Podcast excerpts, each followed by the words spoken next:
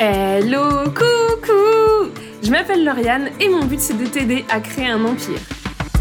Pour ça, je te souhaite la bienvenue sur le podcast qui va te donner des techniques marketing pour vivre de ton business et pour rayonner dans ce monde. Je te souhaite la bienvenue sur le podcast qui va te permettre de découvrir des femmes géniales, des queens qui ont assumé leur puissance et qui ainsi impactent le monde et changent le monde à leur façon. Prends ta couronne et bienvenue sur Get Your Crown.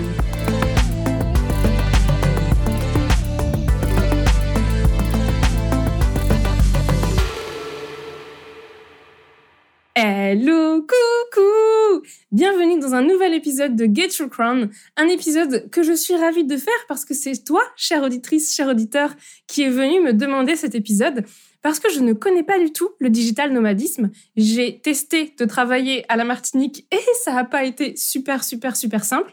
Mais je connais des experts dans le digital nomadisme et c'est eux que j'ai décidé d'inviter. Je te présente donc cet épisode avec Jeanne Ludo qui ont un média qui s'appelle Nomad Pass. Je suis trop, trop heureuse de pouvoir te présenter cet épisode tu vas voir que on va vraiment rentrer dans le concret et que si tu as envie de tenter l'aventure du digital nomadisme, je t'invite grandement à suivre leur compte après avoir écouté cet épisode. J'espère que ça va te plaire. Bonne écoute. Bonjour Jeanne et Ludo. Hello. Waouh. Même le hello est à l'unisson. J'adore. Pour les personnes qui ne vous connaîtraient pas, est-ce que vous pourrez vous, vous pouvez pardon vous présenter rapidement s'il vous plaît? Allez, je commence. Et ben moi, c'est Jeanne, j'ai 32 ans, euh, je suis social media manager depuis 3 ans et surtout, je suis digital nomade depuis 3 ans, mais je pense qu'on va y revenir juste après. Ouais, et moi, c'est euh, Ludo. Je fais de la publicité sur Facebook, Instagram, euh, Pinterest, pareil, depuis même temporalité. Et du coup, on voyage tous les deux tout en travaillant, donc digital nomade. Et du coup, pour présenter qui on est tous les deux en même temps, on a monté tous les deux Nomad Pass euh, maintenant il y a trois ans. C'est quoi Nomad Pass? On peut peut-être l'expliquer. Ouais, c'est un, disons, un média euh, qui va aider les personnes à devenir digital, euh, digital nomade. Donc, on crée du contenu sur YouTube, sur Instagram. Euh, et on envoie une newsletter les, toutes les semaines. Et l'idée, c'est d'aider, euh, d'aider en effet les personnes qui ont envie de devenir digital nomades.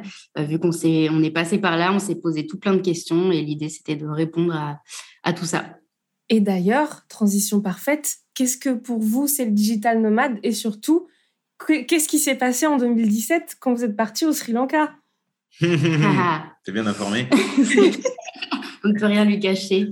Alors, c'est quoi un digital nomade? C'est vrai que c'est pas mal de commencer par ça. Tout le monde ne sait pas forcément ce que c'est. Un digital nomade, c'est le fait de travailler en ligne d'où on veut dans le monde. Donc, euh, typiquement, nous, on a bossé depuis euh, l'Asie, depuis le Mexique et depuis euh, toutes les destinations. C'est pas forcément à l'autre bout du monde. Ça peut très bien être à deux heures de chez toi si tu pars sur une petite durée. Par exemple, l'année dernière, on a fait euh, six mois au Portugal, six mois et demi, sept mois. Donc, euh, vraiment, l'idée, c'est le, le, sentiment d'être libre, de pouvoir bouger et de, de le faire. Parce que euh, parfois, on ne bouge pas. Là, on est, typiquement, on est en France. Mais en gros, se dire qu'on peut bouger du jour au lendemain, c'est ça qui nous fait vibrer et c'est un peu notre vision du digital nomadisme.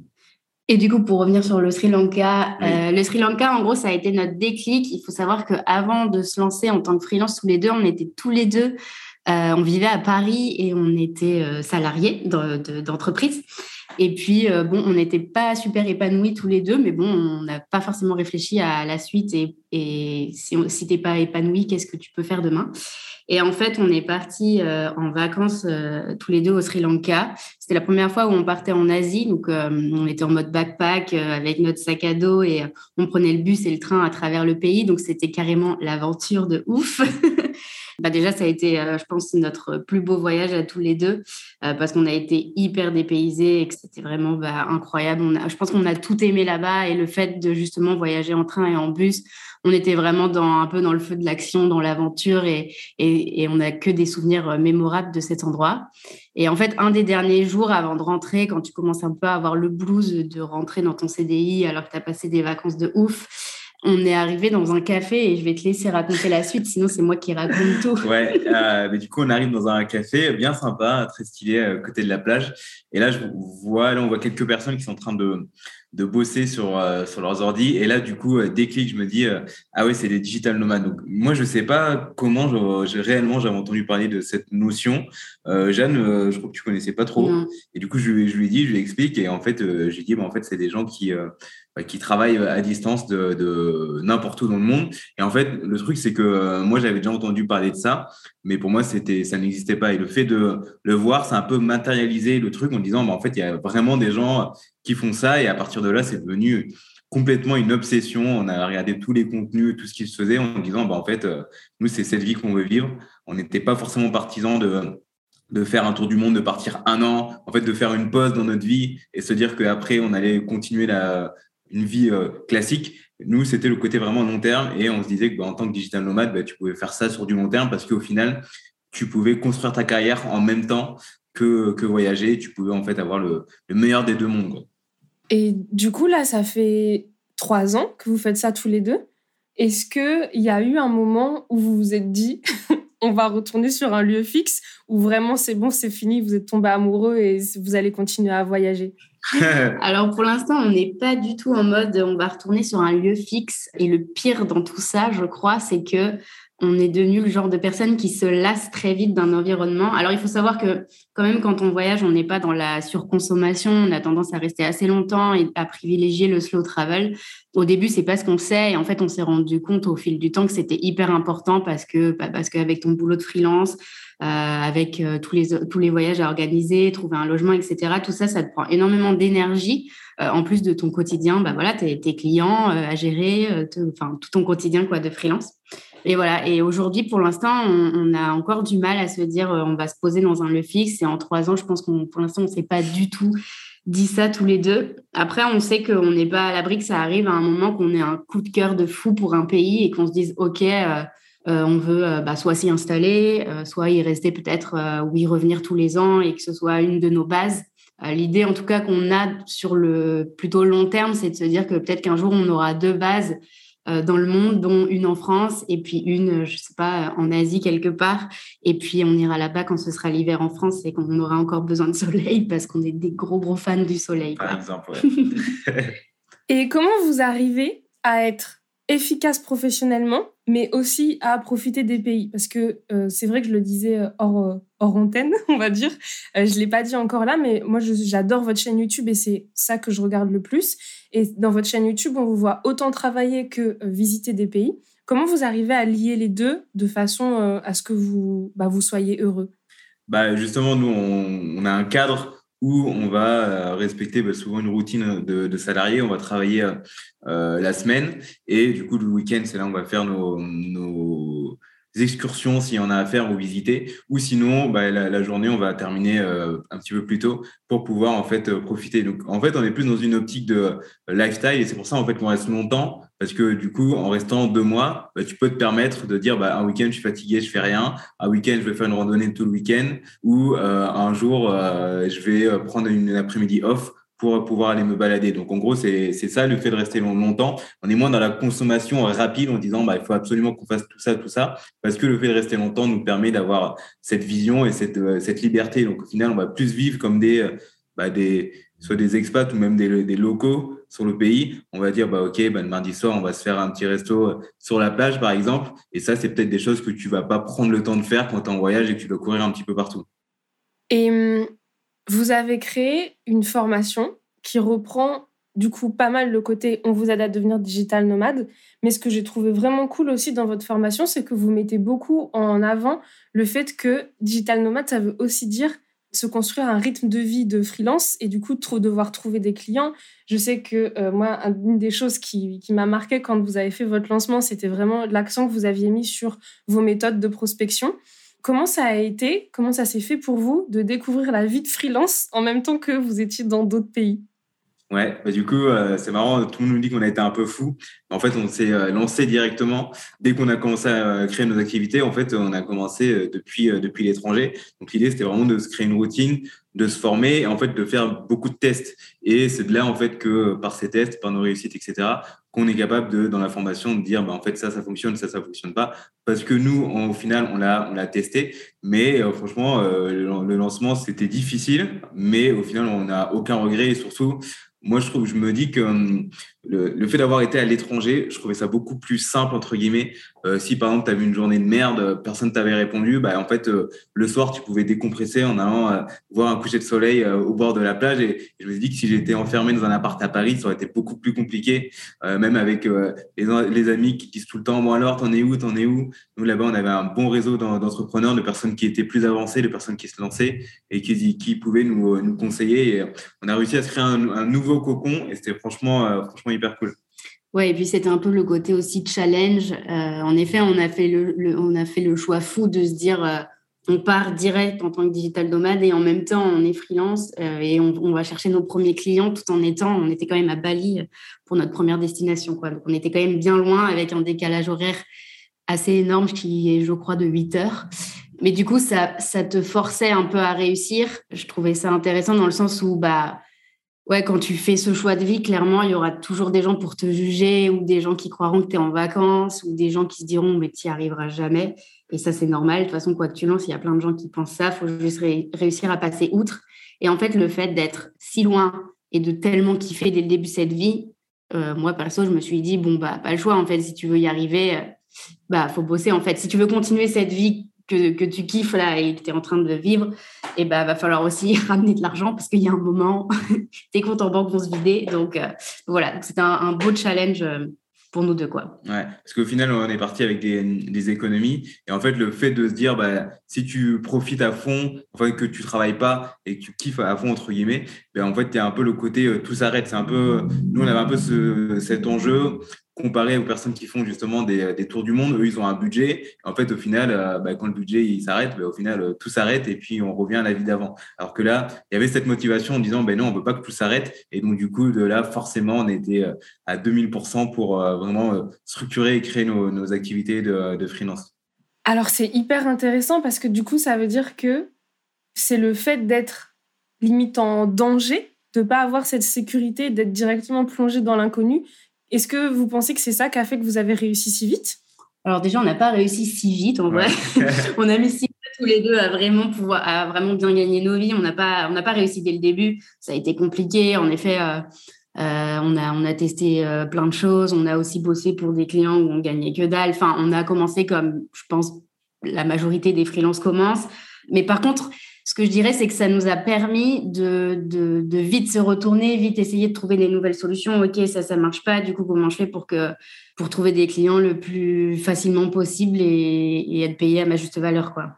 Ouais, parce qu'en fait, du coup, on était directement hors de notre zone de confort. Et, je pense en fait que, je sais pas, hein, si, euh, si tu restes euh, chez toi, si tu restes par exemple chez tes parents, que tu dis que tu n'as pas forcément de loyer à payer ou quoi que ce soit, euh, bah, du coup, j'ai l'impression que tu te mets un peu moins la pression. Nous, c'était ça le défi. Et surtout, vu qu'on avait Nomad Pass en parallèle, en fait, on se disait que bah, si on n'y arrive pas, en fait, le projet, il n'existe plus du coup.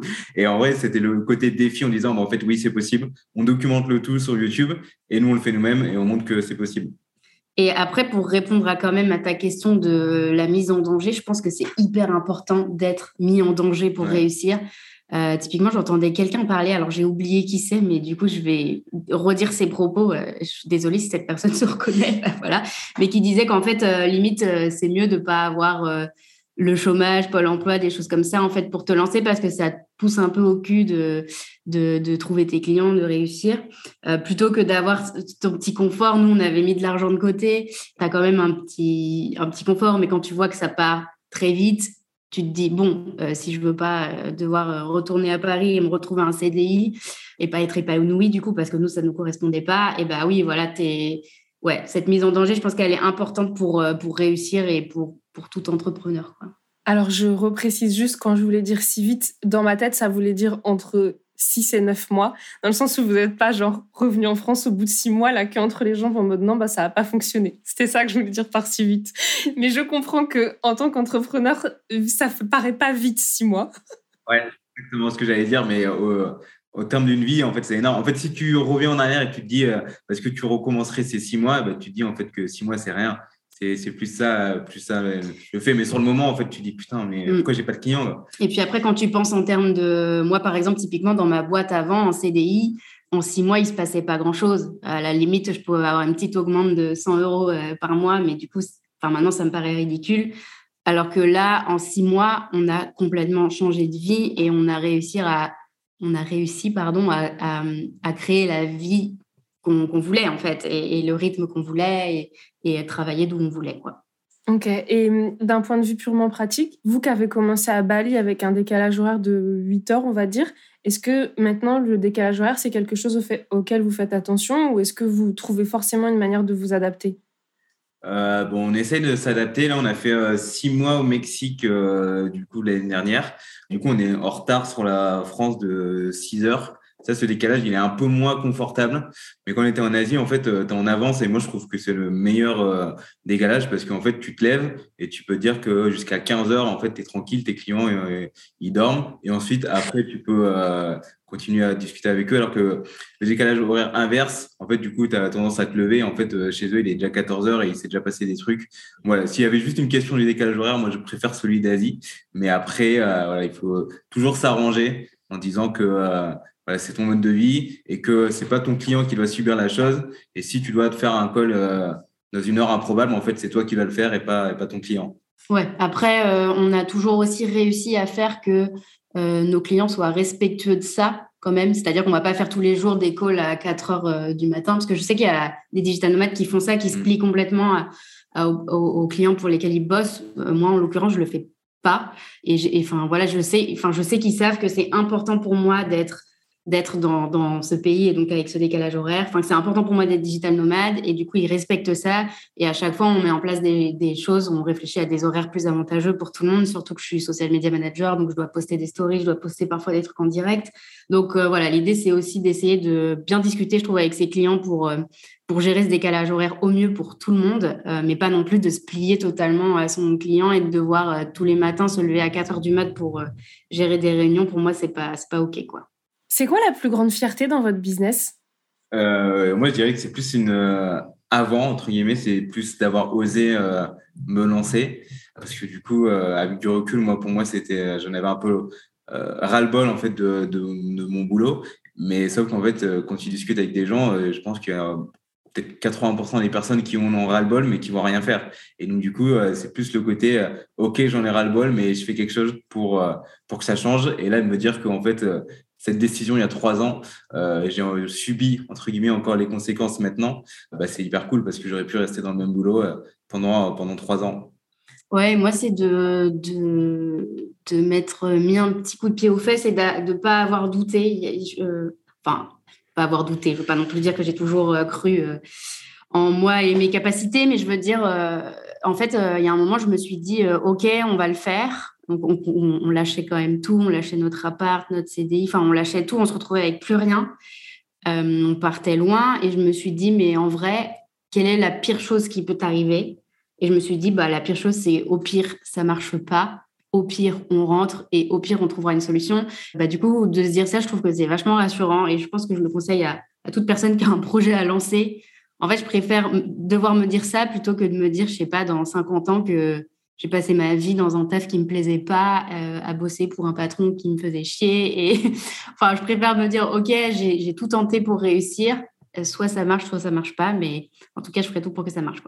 Je rajoute, euh, ça me fait penser maintenant du coup, pouvoir d'action. Pour moi, c'est hyper important de me dire en fait que j'ai un pouvoir à 100% sur ma vie que la vie que j'aurai là dans six mois et dans un an, en fait, ça dépend à 100% de moi. Et ça, je trouve ça assez, assez ouf pouvoir te dire que tes décisions, bien du coup, vont avoir un impact sur la vie que tu vas avoir versus euh, quand tu es euh, moins libre de prendre tes décisions, que parfois euh, on te donne un client parce que il faut donner le client, tu n'auras pas le meilleur client, on te dit de rester plus tard parce qu'il faut rester plus tard.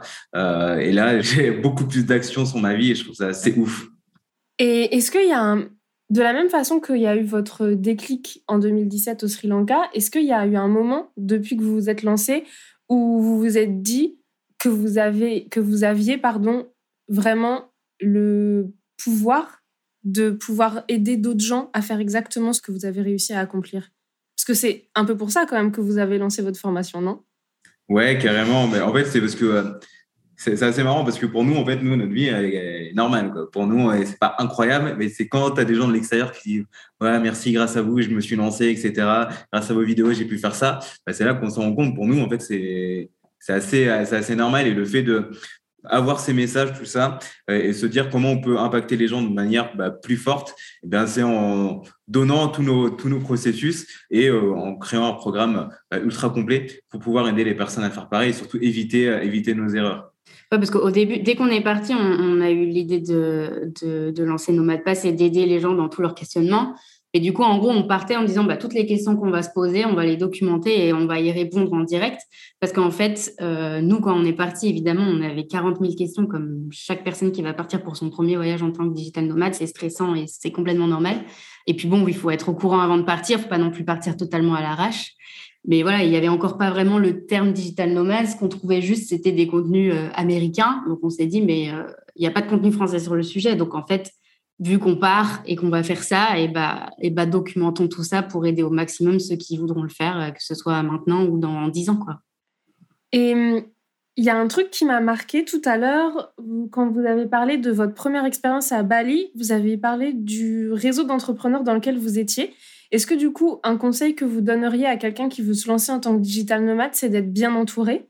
Ouais, carrément, c'est euh, hyper important. Nous, du coup, on a monté un groupe Facebook pour ça. Parce qu'en fait, le gros problème qui va t'arriver, euh, c'est que quand tu veux te lancer ou quand tu veux faire quelque chose qui est, entre guillemets, différent de la masse, en fait, tu vas être tout seul. Personne va te comprendre tout le monde va questionner tes choix et euh, te dire que tu peux parler à d'autres personnes en fait qui ont les mêmes visions que toi, les mêmes convictions, les mêmes envies que toi. Bien du coup, ça va débloquer énormément de choses. Et, nous, je pense que inconsciemment, c'est le fait d'avoir parlé à des personnes qui étaient euh, digital nomades, qui voulaient le devenir, que en fait ça a débloqué les choses en disant ok en fait c'est en fait c'est vraiment possible.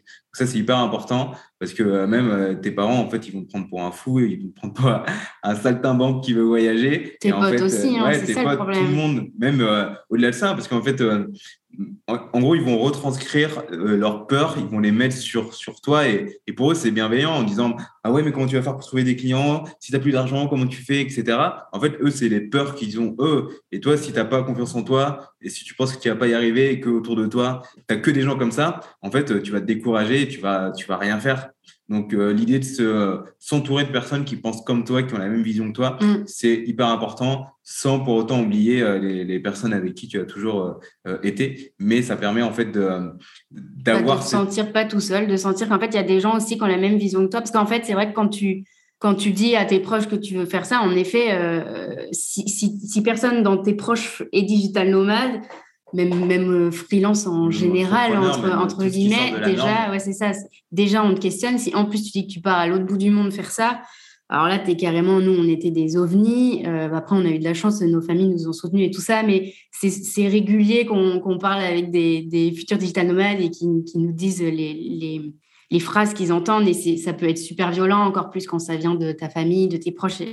Forcément tu le prends encore plus à cœur et c'est dur de le mettre de côté quoi donc euh, voilà, donc nous, notre première destination qui était Bali, bah, on s'est dit, OK, on n'est pas tout seul en fait. Euh, tous ces gens-là font la même chose que nous, parce que là-bas, c'est un hub énorme de digital nomades. Il y en a partout, il y a limite que ça. Ça a ses côtés positifs et ses côtés négatifs, mais en tout cas, quand tu démarres, pour moi, c'est un gros côté positif parce que bah voilà, t'es pas tout seul. Euh, je pense qu'on a appris dix fois plus vite en fait en s'entourant de ces gens qui faisaient ça depuis deux ans. Et puis voilà, tu te racontes tes galères, tu te refiles des clients. Enfin, ça, ça marche comme ça aussi. C'est se créer un réseau. Et puis dès que tu as un doute sur un truc, euh, bah voilà, tu t'entoures de, de, ces personnes-là et elles te permettent d'aller euh, dix fois plus vite. Quoi. Et alors, est-ce que avec toutes ces, tous les retours que vous avez et ce que vous avez vécu, vous avez euh, trouvé la petite phrase qui réussit à rassurer les parents Ou est-ce que s'il y a vraiment genre que les résultats qui finissent par rassurer les parents? Bah, je, pense... que ça dépend des parents déjà. je pense que ça dépend des parents et même même si tu réussis, je pense qu'il y aura toujours la, petite phrase euh, classique. Hein, euh, euh, voilà, est-ce que vous en sortez financièrement après trois ans? Bon, Heureusement déjà, hein, sinon on serait déjà, on serait plus, on serait plus sur la route. Mais je pense que, en fait, pour eux, on, a mis de côté notre carrière pour en fait pouvoir voyager. Alors qu'en fait, les deux sont tout à fait possibles et que tu peux créer une très belle carrière tout en voyageant, avoir des revenus conséquents, créer une boîte, créer des équipes tout en voyageant. Et je pense que ça, il y a beaucoup de personnes qui ont un peu de mal à le, saisir. Et après, au niveau des, phrases, euh, enfin, moi, ce que je conseille à chaque fois, c'est aussi d'être dans, le dialogue très calmement. C'est pas parce que tes parents te disent que, enfin, comment tu vas faire pour vivre, euh, comment tu, comment tu vas t'en sortir et euh, qui refusent après que tu reviennes chez eux, qu'il faut créer un conflit autour de ça. Je pense qu'il faut parler calmement de c'est mon rêve. Il y a des gens qui font ça, regardez, ils y arrivent, etc. Et je pense qu'il faut, il faut démontrer et puis peut-être dire voilà, bah, je, vous, montrerai que, j'y arriverai. Et puis c'est ma vie. Après tout, en fait, euh, le truc, c'est aussi qu'à un moment, euh, chacun fait des choix pour lui. Euh, on n'a on plus, on a plus 10 ans et à un moment, il faut aussi se décrocher de, de ses proches, de ses parents et, et de leur autorité sur nous. si c'est ton rêve et que tes parents sont contre, bah, si c'est ton rêve à toi, tu le fais et puis, et puis tu verras. Hein. C'est pour ça que c'est important en fait d'avoir ce réseau parce que au final, l'avis de tes parents, il est important, mais en fait, euh, il ne devrait pas impacter ton choix parce que eux, ils n'ont pas fait ce que tu veux faire. C'est pas, ils n'ont pas l'avis que tu veux mener. Et en fait, le seul avis qui devrait compter, c'est de ceux qui euh, ont déjà eu cette vie ou qui veulent déjà l'amener, qui peuvent te donner des conseils euh, pertinents en disant, bah, peut-être si tu n'as jamais voyagé, peut-être vaut mieux privilégier l'Europe pour ton premier voyage, des, conseils en fait de personnes qui ont déjà vécu cette vie et qui du coup vont te donner des conseils qui seront beaucoup plus pertinents que des suppositions que tes parents ou tes proches vont faire alors qu'en fait, ils n'y connaissent pas forcément grand-chose. Merci pour tout ce que vous avez partagé. Est-ce qu'il y a des gens que vous avez envie de recommander parce qu'ils font du contenu cool, parce que ça vous inspire ou parce que c'est juste des personnes que vous kiffez? D'autres digital nomades, tu veux dire? Vous avez vraiment carte blanche sur qui vous recommandez Carte blanche, carte blanche. Moi, j'ai coupure des réseaux sociaux depuis pas mal de temps, donc je suis un peu, un peu plus déconnecté. Ça peut être un livre, hein ah ouais, un livre euh, ouais, mais, que j'ai terminé il n'y a pas longtemps. Euh, L'effet cumulé, euh, je pense que c'est une de mes lectures euh, qui m'a le plus marqué. Donc, ça fait trois ans que je me suis mis à lire beaucoup de livres business. L'auteur, je ne l'ai plus, il m'a échappé. Mais justement, ça explique ce côté qu'en fait, on commence tous à un moment et qu'en fait, faire plusieurs efforts quotidiens, ben, au final, ça va finir par payer. Et j'ai vraiment beaucoup apprécié ce, ce, ce bouquin qui parle justement de, d'atteindre ses rêves et qu'en fait, en mettant des actions tous les jours, bah, du coup, tu vas finir par y arriver. Darren Hardy? Ouais, euh, ouais c'est Ok, c'est la, couverture est blanche? Moi, je l'ai en Kindle, donc je ne vois pas la ah. couverture, mais ça va être. et moi, du coup, je suis allée chercher sur mon téléphone. J'avais oublié son nom. Il y a un YouTuber que j'aime beaucoup suivre parce qu'il fait des, des, énormes bilans à chaque fois sur ses destinations en tant que digital nomade. Euh, je ne sais plus de quelle origine il est, mais il s'appelle Sergio Sala fait une vidéo bilan sur toute sa destination et il y a, y a, toutes les infos dedans et je trouve ça super qualitatif. En plus, ses plans sont très beaux. Clairement, même moi qui suis digital nomade, le mec me fait rêver, quoi. Mais alors, pour le coup, c'est aussi quelque chose que j'avais beaucoup aimé dans votre vidéo du Mexique, je crois, où vous avez commencé à faire le bilan de euh, chaque dépense de combien vous revenez l'appartement, combien vous dépensiez pour le forfait téléphone plus Internet, etc. Et où du coup, ça permet vraiment de donner une vraie idée de ce qu'il faut pour partir, enfin ce qu'il faut, ce avec quoi on pourrait partir en tout cas, et ne pas arriver sur le pays et dire ah ok ça coûte si cher. Ouais, c'est clair parce qu'en fait le truc c'était que, enfin ce qu'on s'est rendu compte c'est que d'un pays à l'autre, bah, les montants sont très différents et que c'est un sujet en fait pour beaucoup de personnes. Euh, notamment si tu débutes, forcément, tu vas peut-être privilégier un pays où la vie et le coût de la vie est pas très cher. Et du coup, l'idée à chaque fois, comme on reste assez longtemps, c'est de faire un bilan général où on dit bah, tout ce qu'on a aimé, ce qu'on n'a pas aimé euh, sur place, euh, comment se déplacer, qu'est-ce qu'il faut savoir avant de venir, typiquement les visas, le, le temps, etc., la météo plutôt. Et puis, euh, combien ça te coûte un mois environ? Alors après, à chaque fois, tout est relatif, évidemment, parce que bah, ça dépend des personnes, ça dépend de à combien tu pars. Nous, on est deux, donc euh, évidemment, ça, ça, divise certains coûts en deux. Euh, et voilà. Bah, merci beaucoup. Merci à toi. et puis merci pour tout ce que vous avez partagé. C'est vrai qu'il y a de plus en plus de personnes qui m'avaient fait ce retour sur le digital nomadisme que je ne connais absolument pas. Donc je suis ravie d'avoir pu partager vos connaissances sur ça. Et puis évidemment, s'il y a des gens qui ont envie d'en savoir plus, je mettrai tous vos liens dans la description. Trop cool. et eh ben merci à toi. C'était très chouette. Ouais. Et puis euh, si quelqu'un a des questions, n'hésite pas. On est dispo euh, sur Insta, partout. Enfin voilà, si vous avez des questions, n'hésitez pas à nous les poser. Merci. Merci.